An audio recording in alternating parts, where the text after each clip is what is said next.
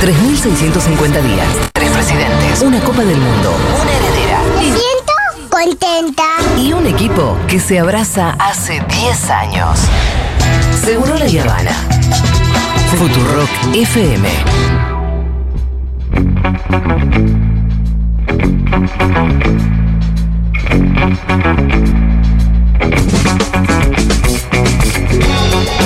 Seguimos haciendo Seguro La Habana de la terraza de Junta. Yo quiero que este público reaccione realmente como un público y le den un fuerte aplauso a nuestro invitado del día de hoy, el señor Pablo Ibáñez. Para mí, uno de mis, eh, de mis favoritos, la verdad. Sí, sí. Últimamente yo ay, quiero leer a Pablo Ibáñez y no sé si mucho más, porque está jodido. Está bueno porque lo leemos y nos encontramos en la radio y hablamos un poco siempre del mismo tema, ¿no? ¿Con qué? Cu- Cuando hablamos de política, que vos lo lees a Pablo, yo lo leo. Ah, sí, lo escuchamos en Truco Gallo también. Eh, sí, sí, ya, Pablo, te has convertido en un referente, Claro. por lo menos en el último tiempo. Así que bueno, gracias por haber, eh, participar acá. Tiene cerrado el micrófono el señor Pablo Ibáñez, ahora sí. Ahora sí, ahora está. sí. Bueno, un placer para. Si lo vamos a invitar para pagarle el micrófono, Claro, Diego, no lo Dieguito, invitamos no nos más. haga quedar mal. Todos elogiosos y, y después no le anda el micrófono. Eh, Pablo, en esta sección por lo general lo que hacemos es poner un breve resumen de audios. Eh, Una por lo semana general, muy movida, una Sí. semana muy cargada. Una semana tremenda. Por lo general, el- los audios son del día de hoy. Pero bueno, obviamente que con vos vamos a querer repasar, como bien decís, una semana muy cargada, obviamente signada por eh, el asesinato al colectivero Daniel Barrientos y la posterior reacción que terminó en una paliza que recibió el ministro de Seguridad Sergio Berni. Y todo lo que eso después implicó, ¿no? Eh, te diría que te- terminaríamos en un tuit de Cristina, para mí un poco sorpresivo, sobre el operativo con el que fueron eh, a atrapar a los, a los responsables de las trompadas, ¿no? Si es que son. Sí, son. Sí, eh, son. Para mí hay, que- hay como varios planos. Hay un montón de eh, planos en sí. todo este asunto, ¿no? Un primer plano es determinar efectivamente la identidad de los Sí. atacantes. Porque Sí. también hubo toda una, una bruma respecto a quiénes eran, si eran choferes, si era gente vinculada a la cuestión de, de- del Patricia transporte. Bullrich. Exactamente. O ¿Quiénes ambas eran? cosas. Sí, O ambas cosas. Más difícil las ambas cosas, pero eh, me parece que ahí tenés que empezar sí. a despejar las incertidumbres porque hay un caldo raro, porque hay un clima raro, porque hay una sensación de, de- de desorden generalizado y de medio de que todo vale. Entonces, me parece que ahí tenés que empezar a determinar si efectivamente, como decía hoy el abogado de los choferes, eh, fueron choferes en un ataque de ira por sí. una situación. En un- bajo estado de emoción violenta, ponele, para mí, sensibilizados. hay una serie de datos bastante peculiares. Un dato particular para Sí. mí, que ya es casi personalísimo, es. Tiene que ocurrir algo con vos para animar. Es muy habitual el escrache. Pero Sí. pasar del escrache, de la puteada, A la trompada, ¿no? chorro, a pegarte una trompada Sí. o a seguir atacando, me parece que hay una dimensión, hay una distancia, y eso supone algo. O bien supone que estaba sobregirado por algo la conducta de los choferes, o bien supone de que hay una sensación de em, soledad y desprotección absoluta Sí, también en los atacantes. Sí, sí, claro. Porque cuando vos ya no esperás nada del otro, de que el otro en teoría viene a darte una respuesta, si ni siquiera ante esa persona que puede funcionar como alguien que te dé un norte, que te dé una garantía, que te dé una protección futura, es posiblemente tampoco si atacás a esa persona porque tampoco estás esperando del otro nada. totalmente. Está por un lado el diagnóstico de esta situación, ese accionar, y después también cómo la política respondió a una situación de por sí muy delicada en un montón de niveles, como vos lo acabas de decir. Pero vamos a los audios y después seguimos comentando con Pablo Ibáñez las noticias de la fecha. Acá tengo entonces, esa rosca es esta. Pero yo hace un ratito les mostré cómo la decoraba. ¡Claro! La llevé cinco, esta es el mi, todo igual. El primero de los liberados fue Jorge Ezequiel Cerda. El peor momento para este hombre cuando fue detenido, eh, ya marcando, ¿no? Una detención con características particulares. Algunos marcaban un exceso en la acción policial para las detenciones. Si bien se conoció la de Galeano, la del otro chofer detenido, fueron eh, características similares las dadas con Cerda, que ya está liberado. Fue una orden de la Fiscalía de la Ciudad de Buenos Aires. Nosotros, eh, ustedes saben que tenemos infinidades de allanamientos todas las noches. A veces las imágenes impactan, a veces las imágenes uno dice cómo es un, un trabajador y estamos todos de acuerdo, pero el policía es un trabajador, también tiene que protegerse. Si alguno se siente ofendido o excedido, me parece que la disculpa del caso, pero son también trabajadores policiales que cumplen protocolos. No sé acá mis compañeros, pero en Pascuas te digo que me gusta más la rosca que el huevo. Un segundo tuit de Cristina ayer que hizo referencia a toda la situación alrededor del ataque a Sergio Berni y lo que vino después. Eh, ella habla de que vio por televisión el operativo policial donde se detuvo a uno de los colectiveros que agredió salvajemente al ministro de Seguridad de la provincia de Buenos Aires. Me dicen, continúa Cristina, que se trató de un operativo conjunto de la policía de Cava con la bonaerense, que eran los que estaban acompañando, los que firmaron y los que difundieron las imágenes. Claro. Y si, si fuera una contravención, no un allanamiento y una detención de este tipo. El 99,99999% de las contravenciones terminan sin una persona aprendida porque justamente se trata de cuestiones menores, con lo cual también está sospecha de que quieren que avance la causa de la contravención para eh, que no avance la causa, eh, una causa más pesada, digamos, en todo caso. Se refiere al- a la magnitud del operativo, es por la cantidad de efectivos policiales preparados de un grupo que van a buscarlo. Esa es la magnitud. Y cuando se refiere al tratamiento, es porque inmediatamente cuando él les dice, soy un chofer, no soy un malandra, no soy un delincuente. Ese quieta ahí, ese quieta ahí, levante la mano.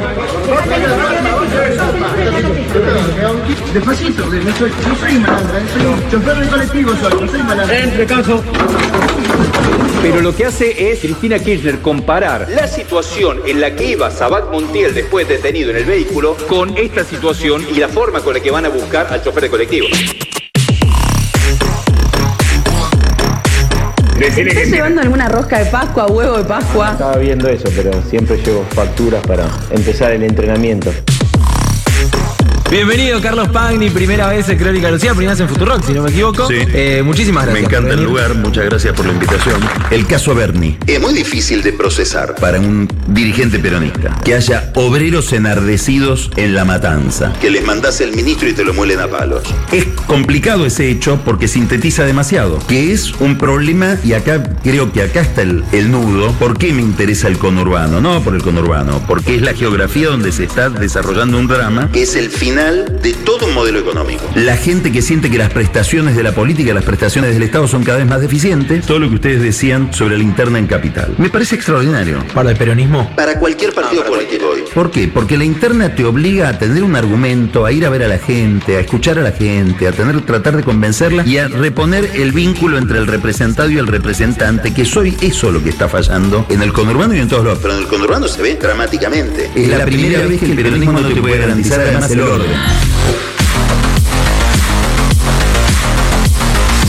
¿Quién más está comprando producto de Pascua? Acá me hace señas de que no. ¿El señor viene a comprar algún producto de Pascua?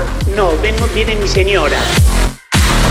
Compañeras, compañeros, ¿cómo andan? Che, creemos que en esta ciudad, además de lo de siempre, necesitamos armar otra cosa. Por eso queremos recorrer todas las unidades básicas, todos los barrios, todos los centros culturales donde podamos dar esta discusión y construir colectivamente una propuesta política. O sea, tiene que haber una paz.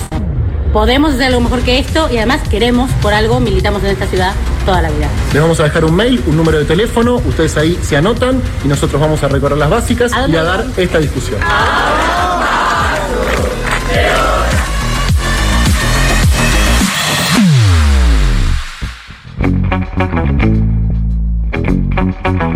linda que es la política argentina. Qué linda que es la política. Ayer sabes que hablábamos con Alfredo Zayat. Sí. Yo le preguntaba, Alfredo, un economista finlandés, un periodista economista finlandés, ¿de qué escribe Se aburre como un chupando clavo. ¿De qué escribe? Porque yo lo que quisiera, yo como claro, tenemos la columna con Alfredo todos los jueves, leo, lo leo al propio Alfredo, lo escucho en Truco Gallo, para seguir el pensamiento. Y uno tiene que hacer como una persona común un esfuerzo enorme para tratar de entender la macroeconomía argentina. Y la gente de a pie también tiene que entender la macroeconomía argentina para entender por qué todos los días las cosas son tan más caras. Con la política es un poco lo mismo. Sí, yo creo que lo que tiene es que son hechos sí. de gran dimensión. Sí. tenés de manera recurrente, también con la economía, hechos de gran dimensión. En Las la crisis son. Y yo creo que se atan en, un fenómeno. Eh, los últimos 20 años tuvieron un rasgo bastante característico. Siempre la política trató de ordenar a la economía. Lo que ocurrió en el último tiempo, en los últimos dos años Sí. por lo menos, fue que la política se desordenó porque no había claridad o porque sobre todo en el gobierno había matices y diferencias muy claras y a pesar de todo la economía parecía funcionar. Ajá. Ahora están confluyendo Los desórdenes totales. dos temporales. Sí. Porque la economía está desordenada y porque la política también Claro, está desordenada. Lo que se puede suponer, si te vas al 2009, por ejemplo, que está la crisis del 2008, post eh, con el campo, la política terminó ordenando la crisis económica, porque la, en una situación de crisis económica viene la economía y dice hay que hacer esto, esto y esto para ordenar esta situación. Cuando la política está desordenada, tenés menos herramientas para manejar el resto de las variables. Y no tenés conducción o tenés eh, un sistema bifronte de conducción y eso agudiza todas las capacidades a la hora de tomar decisiones. Eh, totalmente angustiante lo que estás diciendo. No, bueno, pero, pero es un Sí. fenómeno de lo que mm, de lo que ocurre. Ayer hubo un dato. Sí, a eso, a eso quería ir. Me, Sí. me vas a hablar de, de lo que tuiteaste, ¿no es cierto? Sí, de la ayer, encuesta. ayer hubo un dato de una encuesta. Vale para mí la pena tenerlo. Es Aresco. Es la, Aresco es la familia Aurelio, que es la encuestadora más antigua de la Argentina. Empezó a trabajar allá por el ochenta y pico. Y tiene series. Tiene series. A veces las encuestas que uno siempre. Yo invito a decir que es un insumo. No hay que abrazar como si fuese una Biblia. Pero es un insumo, sobre todo cuando vos tenés encuestas seriadas. Todos los meses que van. Y eso te permite por lo menos leer el camino, decir Claro. dónde estaba, hacia dónde Claro, estás no ves ahora. una foto, sino que ves un poco eh, un, de- un desarrollo. Claro que sirve más que ver. Que ver y una- además, también hay que decir, Pablo, que últimamente, no solamente en Argentina, en todo el mundo, las, a las encuestas se les rompió un poco la brújula. Se le rompió la brújula, en parte porque el encuestado está cansado, porque Mm. también con la encuesta hay una manifestación de descontento. ¿O ¿Para qué te sirve responder una encuesta? En todo caso, sí. si esa encuesta no se, no se convierte en un insumo para los gobiernos. Y capaz que también por el, el- el hecho de que el voto sea comúnmente por espanto, por huir de otro, es más difícil confesarlo. Cuando es por convicción, pues sí, yo voto acá. Y tal vez, ta- tal vez también confluyen en eso las nuevas tecnologías, que tal vez ya no es tan fácil dar con una persona y hacerle una serie de preguntas como para sacarle un perfil político, ideológico. Sí. No, ¿A vos, a vos tan, tan encuestado? No. A mí tampoco. Bueno, también, también, también es raro eso, digamos. A veces Sí. hay. O Como está que muy no conoces a nadie que haya sido encuestado jamás. ¿A alguien de los presentes los encuestaron alguna vez? ¿A vos sí? ¿eh? ¿Y te hicieron muchas preguntas o cuántas? ¿Y todas eran espantosas? Mal Pero- hechas las preguntas. ¿Pero fue telefónica o fue presencial? Por teléfono. Bueno, por eso digo, también hay un registro de eso. O está muy bien hecho. Sí.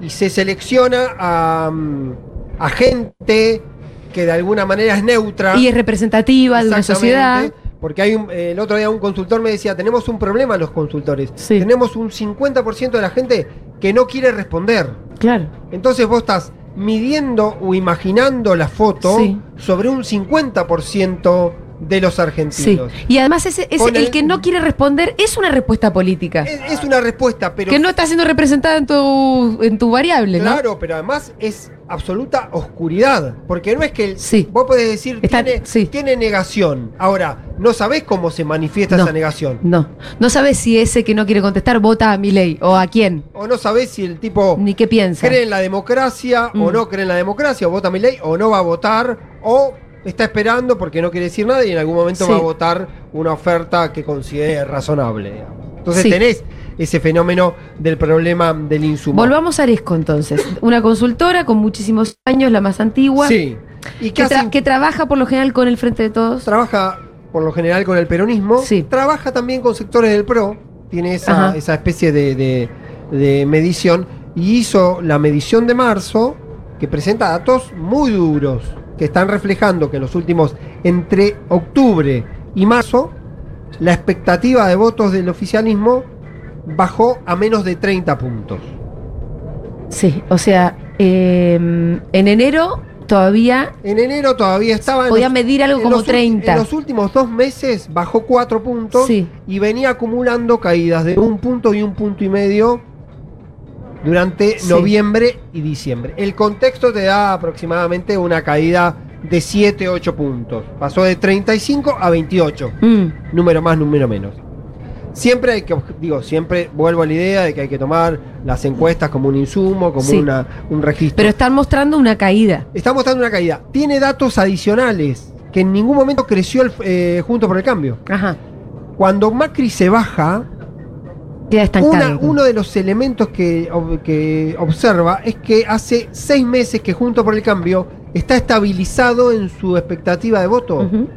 En teoría el gobierno subió, bajó la inflación, hizo frío, hizo calor, se cortó Claro. la luz, volvió la luz. Sequía, no siempre, sequía. tre- exactamente, siempre 35-36, no se modifica. ¿Qué quiere decir? Que la mala expectativa o, o el desencanto que se agudiza con el No gobierno no migra a junto. Ahora, un pedazo a dónde va? A Milei. Me lo puedo imaginar. Sí, miré. Y ayer, horrible La izquierda no crece nada. la izquierda, tengo una encuesta más que nos vamos, nos vamos a ir con números, pero porque era, es de la matanza. Porque cada- la matanza es un dato, por primera vez Milei aparece segundo A la mierda. Después del Frente de Todos. Está superando Junto por el Cambio. Ah, mirá. Está superando a Esto Junto por el en La. Matanza. En la matanza. En La Matanza. Una encuesta que me pasaron ayer, un Sí. consultor que me pidió que no lo, que Sí. no lo cite, porque trabaja para. eh, Para Juntos por el Cambio. No, no, porque además trabaja para, para un cliente privado que le pide que no lo publique, pero me lo cuenta justamente a partir del dato este de Aresco. Ese es el contexto. Es, eh, es, es muy delicado para el Frente de Todos, donde además lo que vos ves es que. eh, y ahora volvemos al episodio de Bernie, ¿no? Y del colectivero, de Daniel Barrientos. Donde vos ves que después de la famosa reunión de, en la calle Mateu, que ya pasaron dos meses, algo así, Sí, 40 días por lo menos. no pasó nada.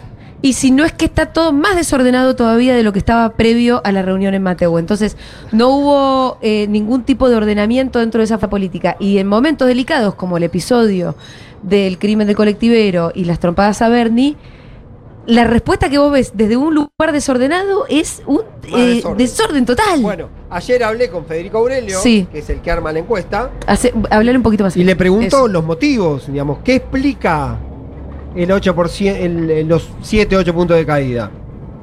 Mi pregunta de rigor es, esto también la gente se hartó de la, de la interna y me dice, no, ocurrieron tres cosas. A ver. Un primer elemento es la inflación que venía mal empezó a bajar en noviembre diciembre Claro. y generó una expectativa de que iba a seguir bajando. Cuando te rebota al 7%, no solo te pega el dato de la inflación, sino te pega decir la, puta Y además se te La desinfla, Claro, se la desinfla expectativa. en concreto el candidato posible que en ese momento era, era masa. no, pero- pero digo, y que iba a ordenar todo. Vamos a, a- a lo más eh, Sí, a, a lo, lo más mundano, digamos, Cotidiano. Exactamente. No es que el tipo deja de ver a masa. Pensaba que se empezaba a ordenar lo de la inflación no se ordenó. desordenó. Entonces, no solo vuelve la inflación, sino que desaparece o se, te se desinfla la expectativa de esa. Ujú. Lo otro que ocurrió, ahora se registra con lo de Bernie, pero también fue el fenómeno de la inseguridad que tuvo mucho rebote con el tema Rosario y Narco. Ajá. Porque vos lo ves en Rosario, pero se te empieza a mirar. Vos ves lo de Rosario, pero empezás a mirar lo que te ocurre en tu barrio o en tu cercanía. También te presenta una alerta. Sí. Y siempre aparece, y esto se vincula con el tercer elemento, siempre aparece cuando el Estado no parece capacitado para ordenar esas cuestiones. No es el hecho. Es el hecho más la percepción De de, la que los gobiernos no pueden resolver pueden dar ese respuesta a nada. Y el tercer elemento Sí. es, Sab- vos me vas a decir, sí. no tiene nada que ver, pero sí tiene que ver. Los cortes de luz. y Sí, los no, apagones. sí, sí, el no Estado importa. ausente también ahí. Claro, no importa si hizo ¿De quién es la respon- 45 y además de quién es la. Responsabilidad, No. si de Sur hizo lo que tenía que hacer o no, si tuvimos el verano más caluroso del mundo. No, no.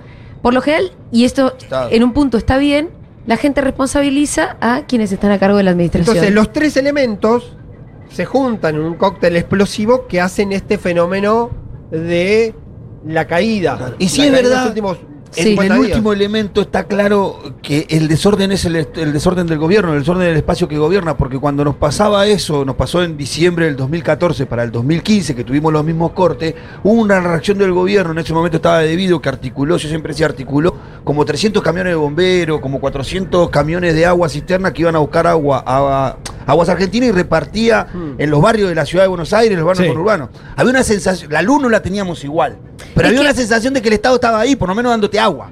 En esta había un vacío tremendo. Lo transversal es que la presunción implícita es que si el Estado no está en condiciones de resolverlo, también ahí interviene, aunque no sea la preocupación directa, la incapacidad de funcionar de la política. Porque decir, si el Estado es ineficaz, también vos estás diciendo este, este Estado ineficaz es porque el gobierno no está encontrando, porque está en otra, porque está en otra discusión, porque está en otra pelea, quién es candidato, quién no es, hay paso, no hay paso. Todo ese ruido es lo que termina diciendo, vos lo ves, digamos, no te pongas a discutir esas cosas cuando yo hace cuatro días que estoy sin luz. La frase Claro, del barrio es, claro. están en un Disney, están en un cumpleaños. Sí. O la de la, la- la que salió de lo- del focus group que le gusta tanto repetir a Vidal, de que la política es un circo que quedó vacío. No sé si la viste esa. Sí. eh, es, es- es curioso que lo diga Vidal, digamos. No, Vidal, ¿y vos en qué lugar de la carpa estás? No, claro, Porque vos no estás afuera de la carpa. Bueno, eh, vamos un poco al hecho de, de la semana. A mí, y partamos, si querés, de. Vos ya lo dijiste, bueno, ahora habrá que ver quiénes son o qué, qué vínculos tenían los que le pegaron a Bernie. Eh, y también me parece que se empieza a esclarecer el hecho de, de inseguridad originario, que en un momento parecía muy raro que robaran a un colectivo de esa manera, lo cual permitía que tanto Bernie como el propio Axel Kisilov plantearan una duda de si acaso les habían tirado un muerto. Ellos no lo llegaron a decir con tanta irresponsabilidad, pero un poco lo implicaban. Y creo que, se- que, que esa hipótesis empieza a quedar un poco más descartada, ¿no? Yo tengo, si querés sacamos este capítulo del medio y lo, lo usamos como regla general. Para mí todo es mucho más precario y lo mismo que no puede organizar dos cuestiones más o menos ordenadas, no tiene la capacidad para organizar una mega conspiración. No, claro. Es la famosa doble navaja de Hockham, que es el camino más sencillo, es, aunque no sea finalmente verdad, es lo que puede justificar o puede darte, tenés que tomarlo como básico. ¿Qué quiero decir?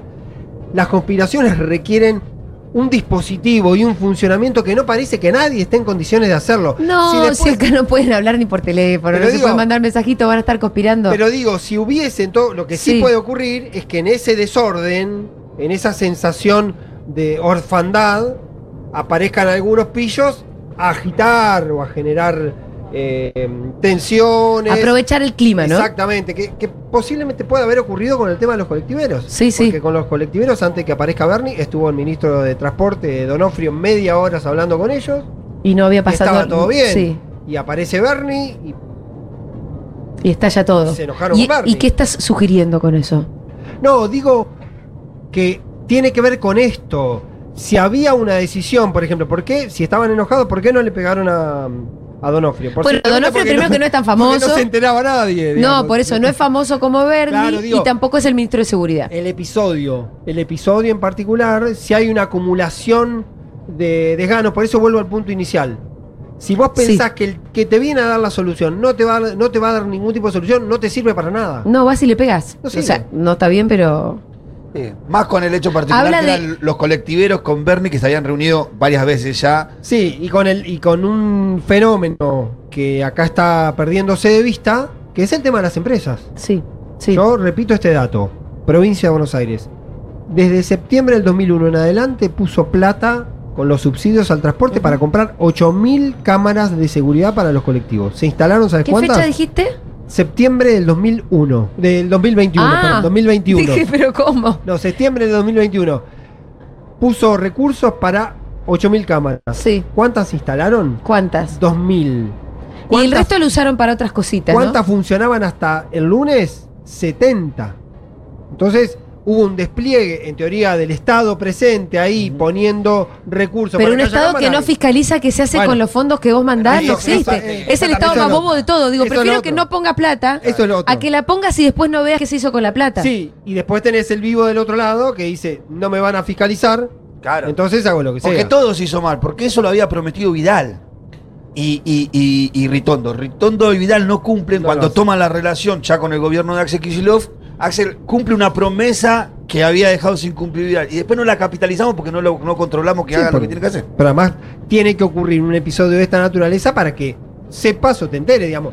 Nadie en Sí, el es gobierno sabía esto, digamos. Nadie tocó un timbre diciendo, muchachos, ¿qué están haciendo con la plata? Claro, Ahora no. mandar una nota a las empresas diciendo, no, la usamos para comprar cubiertas que están más caras. Y pero no te la di para más Eh, Pablo, ya tenemos Supongo que ir va- cerrando, supongo pero que va a haber alguna denuncia con algunas Sí. empresas por eso, porque es fondos específicos además. sí, sí, pero también da, da esa sensación de, pero ¿cómo? ¿Y el Estado no fue a fiscalizar qué estaban haciendo con esos fondos? ¿No están? ¿No están totalmente desorganizados?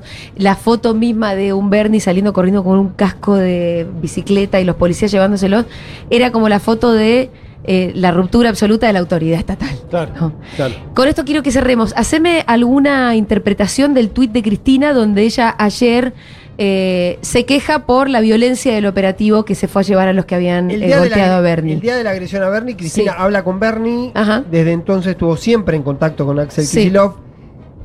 Le- A mí me dicen que no, no es un mensaje para Kicillof, es de alguna manera advirtiendo también de que está ocurriendo algo. Sí. Y también es cierto que más allá que hay una explicación sobre el protocolo de seguridad, en teoría. la- Los la- allanamientos son así. son así. La información que a mí me dicen ayer en provincia era que la presunción es que había eh, delegados del gremio haciendo una especie de custodia de la casa, entonces no podían ir cinco tipos a decirle vení. Sí. Cierto o no, digo, como contexto también define Sí. eso. Eh, hubo un seguimiento de Cristina. Tengo la sensación, o lo que percibe de ahí, primero que fue una cosa bastante espontánea de la vicepresidenta. Tirarla.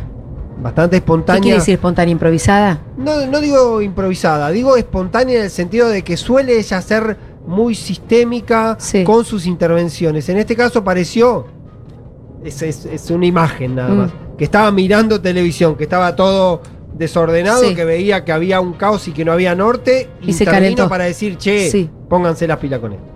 ¿Y por qué ella pudo haber visto desorden en el formato de un allanamiento? Porque hubo desorden. Ajá. Porque yo creo que Bernie en todo el episodio con una gran cantidad de errores no forzados. Sí, de sin duda. En su comportamiento. Ir. Ir. Ir donde te iban a pegar. Aparecer en un Todo lo- helicóptero así, digamos. to- Todo ese despliegue Sí. tiene sus. O por lo menos te está decís la que, sensación. sí, la culminación de ese desorden que arranca ya con el hecho de ir es cómo fue hecho el operativo. Sí, y posiblemente también algunos climas internos que tienen que ver tampoco le salten a la yugular a Kisilov. Hacia adentro, digo. Ajá.